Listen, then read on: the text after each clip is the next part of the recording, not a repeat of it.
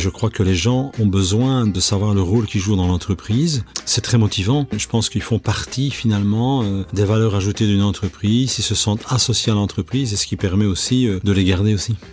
Et les 12-14 ans, plus de 50% des enfants ont peur de l'IA. Des images que les médias en montrent. D'ici à 2030, nous risquions de ne pas pouvoir satisfaire plus d'un demi-million de demandes d'emploi. Le marché du travail est sans dessus-dessous et la numérisation s'accélère. Qu'implique exactement cette numérisation? Plus ou moins d'emplois? Des emplois différents? Et quels sont les profils qui seront en première ligne dans la guerre des talents? Je suis Caroline Veit et au fil des prochains épisodes, nous regarderons le changement droit dans les yeux.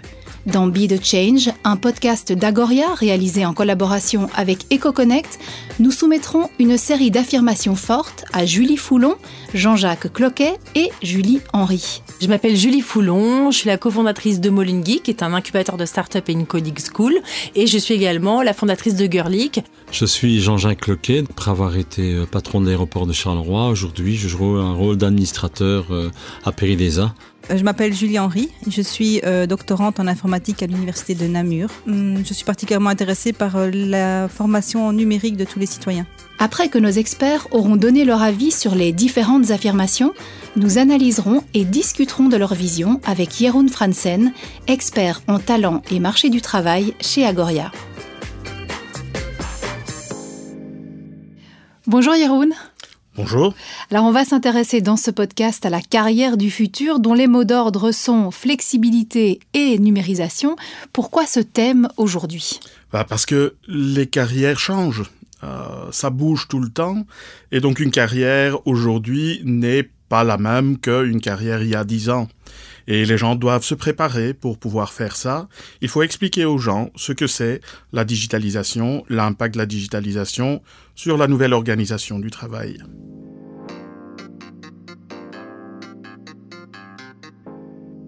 Commençons par la première affirmation. En 2025, les fonctions et les contrats ne seront plus au cœur de notre organisation du travail. Les nouveaux concepts clés seront les rôles et les projets. En fait, c'est une façon de fonctionner qui est fort d'actualité dans les universités déjà actuellement. Donc, quand on est chercheur, on est euh, chercheur sur un contrat à durée déterminée, souvent courte, et on a un rôle particulier dans un projet particulier. Donc, c'est quelque chose que je trouve assez positif, dans le sens où ça permet vraiment un développement professionnel. Donc, on va être peut-être amené à faire des tâches pour lesquelles on n'était pas formé. Je crois que les gens ont besoin de, savoir le rôle qu'ils jouent dans l'entreprise. C'est très motivant. C'est une, je pense qu'ils font partie finalement euh, des valeurs ajoutées d'une entreprise. Ils se sentent associés à l'entreprise et ce qui permet aussi euh, de les garder aussi.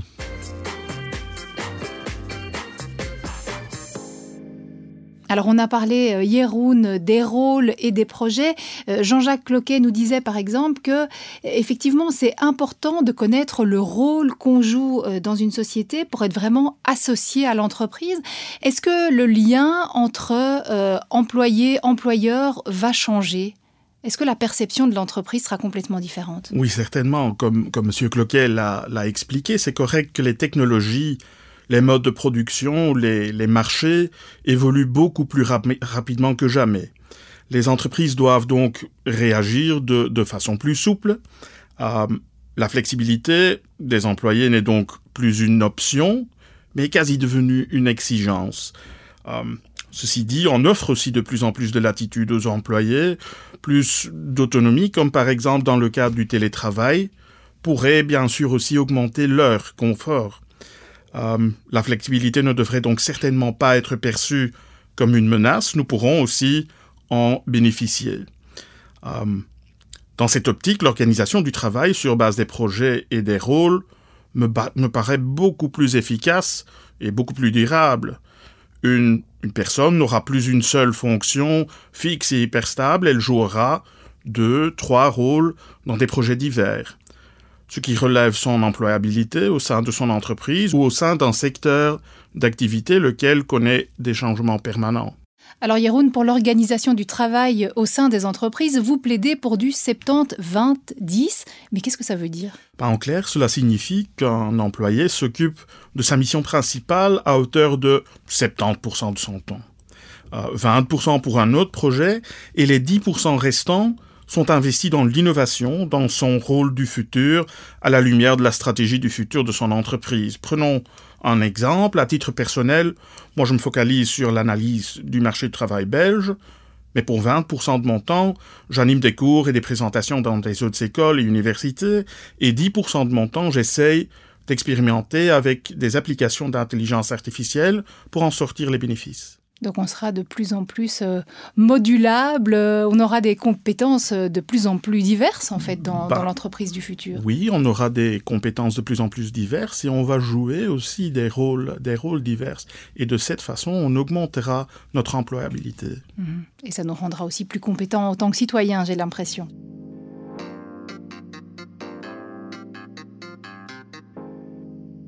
Affirmation 2. Autrefois, nous voulions faire carrière au sein d'entreprises prestigieuses. Désormais, nous optons surtout pour une mission et nous voulons connaître la signification sociale de l'organisation et le rôle que nous pouvons y jouer. Tout à fait. Je crois que on, on l'entend bien chez les jeunes et je pense même chez les moins jeunes. Je pense que c'est plus les, grandes multinationales ou autres qui vous font euh, rêver, non, sauf si elles ont des messages bien précis. Donc, chaque entreprise, quelle que soit sa taille, devra bien définir la mission, sa vision, et c'est ça qui et ses valeurs. N'oublions pas les valeurs qui sont fondamentales pour moi. Et c'est ça, c'est sur base de ça que je crois que les jeunes choisiront en tout cas euh, là où ils veulent aller travailler. Et ça sera le grand challenge des entreprises. Si on a la possibilité de dire oui ou non à certaines missions et si on a décidé effectivement de vivre une vie professionnelle plutôt basée sur des missions, c'est évident qu'il faut après que les missions en question euh, aillent dans le sens de nos valeurs et euh, aillent dans le sens de nos objectifs personnels. Et donc, euh, par rapport à ça, je dirais que les personnes qui, qui vivent dans ce rythme-là peuvent chercher plutôt une reconnaissance plutôt que vraiment des résultats.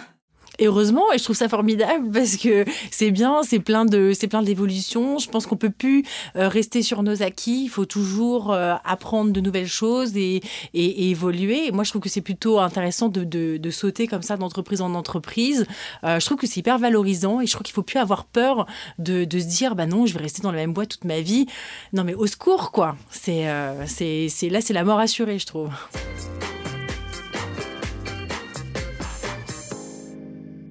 On entendait Julie Henry qui disait que par exemple, ça allait être dans le futur plus une rencontre d'objectifs avec, voilà, qu'on soit en accord avec l'entreprise plus que le salaire qui en découle. Donc il y a vraiment ça aussi qui se projette, c'est être cohérent avec un projet, en accord avec un projet, euh, plutôt que de gagner euh, des fortunes. Je suis, je suis d'accord avec euh, le point de vue de Madame Henry et je n'ai pas beaucoup à ajouter à l'enthousiasme de Julie Foulon, par exemple. Mais en effet, je crois que les jeunes, et, ça vaut probablement aussi pour les moins jeunes, sont plus motivés par le projet auquel ils contribuent que par l'entreprise pour laquelle ils travaillent. L'impact et la valeur ajoutée que quelqu'un pourrait apporter est devenu clé. Et comme Monsieur Cloquel a dit, les entreprises devraient vraiment faire attention à une bonne présentation de leur mission et de leur valeur ajoutée pour la société. Les jeunes se posent la question à quoi ça sert? Un job, un projet devrait vraiment avoir un sens clair.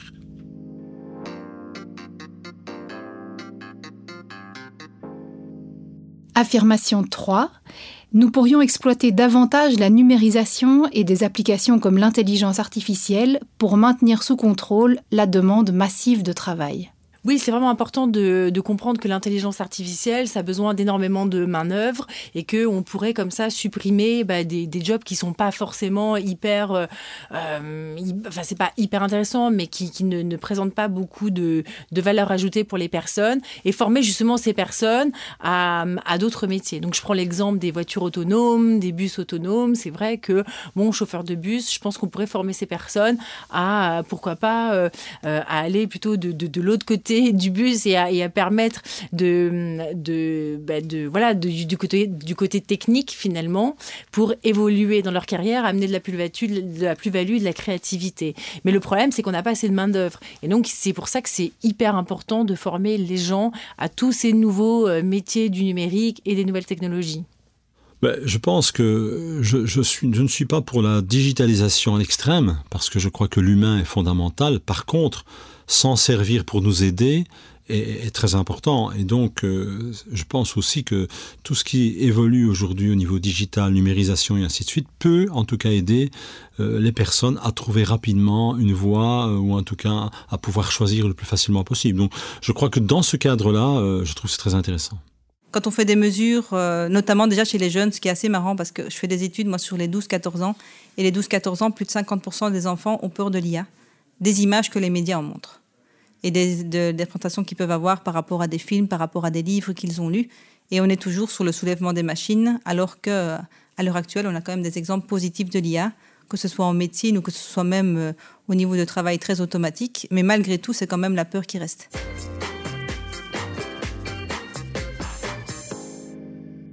Alors, j'ai l'impression que tout le monde est plus ou moins d'accord sur le fait que l'intelligence artificielle sera vraiment un support pour demain. Mais alors, qu'est-ce que l'intelligence va pouvoir libérer comme tâche et pour faire quoi d'autre en fait? C'est un peu ça la question qu'on se pose. Je vous, je vous décris d'abord un peu la situation. Notre pays évolue vers une situation où probablement début 2023, la demande de main-d'œuvre dépassera le nombre de travailleurs disponibles. Ce serait pour la première fois de l'histoire de notre pays. Dès la première édition de notre étude Be the Change, il est apparu clairement que, d'ici à 2030, nous risquions de ne pas pouvoir satisfaire plus d'un demi-million de demandes d'emploi. C'est bien sûr un frein au développement de notre économie en lien direct avec l'accessibilité de, nos pensions et de notre sécurité sociale. Euh, Madame Henry, par exemple, a mentionné la communication assez pessimiste autour du sujet de la numérisation et l'intelligence artificielle. J'aimerais, dans ce contexte, souligner que pour chaque emploi qui disparaîtra, à cause de la numérisation, il y aura plus ou moins trois nouvelles demandes d'emploi créées. C'est clair que l'activation mérite donc effectivement une attention particulière, même si nous ne pourrons pas jamais résoudre tous les problèmes avec des personnes supplémentaires. Je crois qu'à ce niveau-là, des implémentations technologiques ciblées sont nécessaires, d'abord pour garder la demande de travail sous contrôle, et donc en fait pour éviter une certaine demande, puis pour accroître notre efficacité, notre productivité de manière malgré tout confortable pour les personnes. Donc pour supprimer les tâches répétitives, les tâches dangereuses, les décisions auxquelles les gens font plus d'erreurs que la machine. Et finalement, aussi pour faciliter l'accès au marché du travail des personnes ayant un bagage de compétences limité en leur offrant une assistance euh, technologique. Oui. Alors vous disiez que pour chaque emploi qui va disparaître, il y en a trois qui vont réapparaître. Alors on a envie de mhm. savoir quels sont ces métiers qui vont apparaître. Ben, il y a trois profils de famille qui sont responsables pour cette croissance de demande. Tout d'abord, ceux qui soignent, ceux qui forment, ceux qui créent, les ingénieurs, et donc les experts numériques.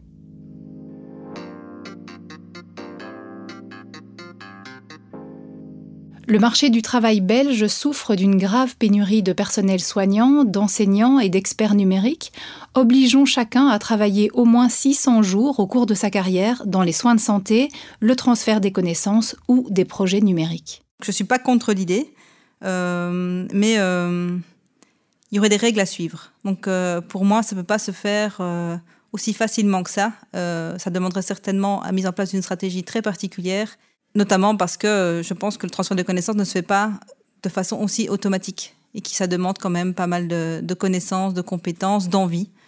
Euh, il faut avoir euh, la fibre enseignante en soi.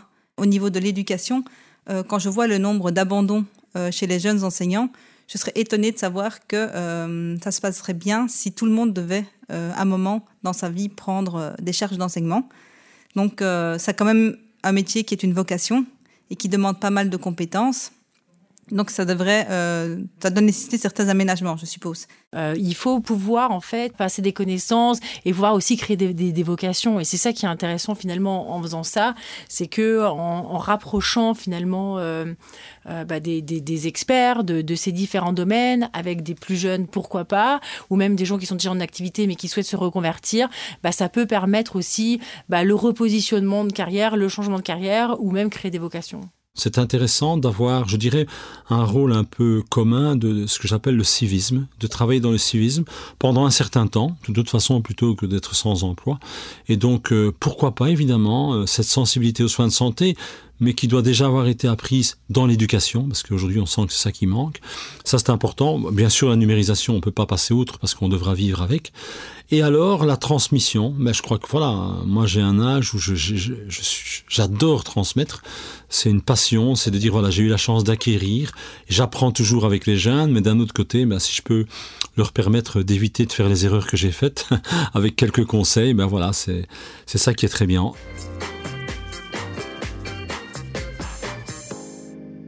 Alors, on l'a entendu, il y a quand même pas mal d'enthousiasme à se dire, ben, tiens, ça ferait comme une espèce de, service civil, hein, c'est ce que nous disait euh, Jean-Jacques Cloquet.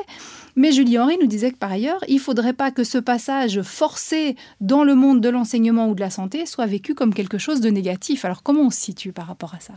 Ben, J'ai adoré les, réactions.